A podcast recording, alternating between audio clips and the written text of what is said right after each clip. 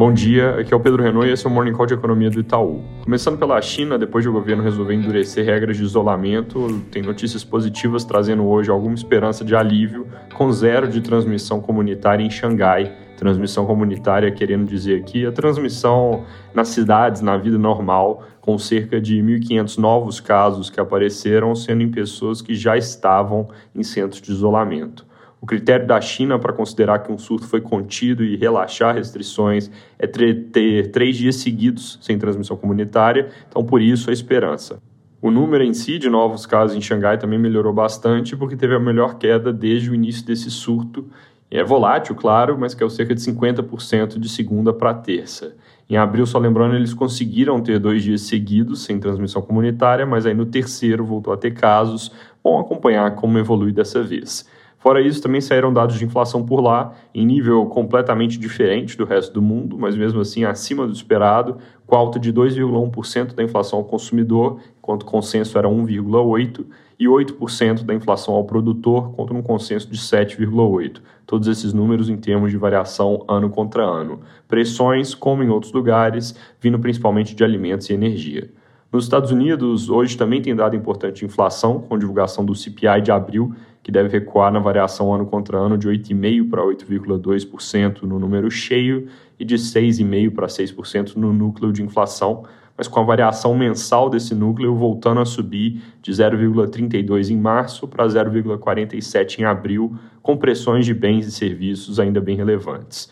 Membros do FOMC que falaram ao longo do dia de ontem continuaram reforçando a mensagem de 50 pontos base nas próximas reuniões. E para seguir nos números de inflação, aqui no Brasil, daqui a pouco sai o IPCA de abril, que deve subir 1,4% no mês e levar a taxa em 12 meses para o patamar de 12,1%, que nós acreditamos que vai ser o pico do ano, mesmo que o recuo ao longo dos próximos meses vá ser lento. A pressão desse mês deve ser de novo puxada por preços administrados, principalmente combustíveis, mas os núcleos de inflação devem seguir elevados, sem sinal claro de desaceleração. Consenso de mercado está bem próximo da nossa projeção, em 1,01%. Ontem, vendas no varejo de março vieram perto das nossas projeções, acima do consenso de mercado, com alta de 1% no conceito restrito e 0,7% no conceito ampliado, com melhora em 7 dos 10 segmentos de varejo. Separando entre vendas que são mais ligadas à renda e vendas mais ligadas a crédito, dá para ver que esse primeiro grupo tem ido melhor, com algum fôlego vindo dos reajustes de salários e de baixa taxa de poupança das famílias, e isso, pelo menos no curto prazo, tem mais que compensado a pressão dos juros sobre o canal de crédito, que já está sendo sentida e tende a aumentar ao longo do ano. Ainda sobre números, também saiu ontem uma pesquisa CNT-MDA, a primeira desse instituto desde que o Sérgio Moro saiu da corrida presidencial. No primeiro turno, o ex-presidente Lula recuou de 42,2% para 40,6% dos votos, enquanto o presidente Bolsonaro avançou de 28% para 32%. No segundo turno, as mudanças foram no mesmo sentido, com Lula caindo de 53,2% para 50,8%, enquanto Bolsonaro subiu de 35,3% para 36,8%.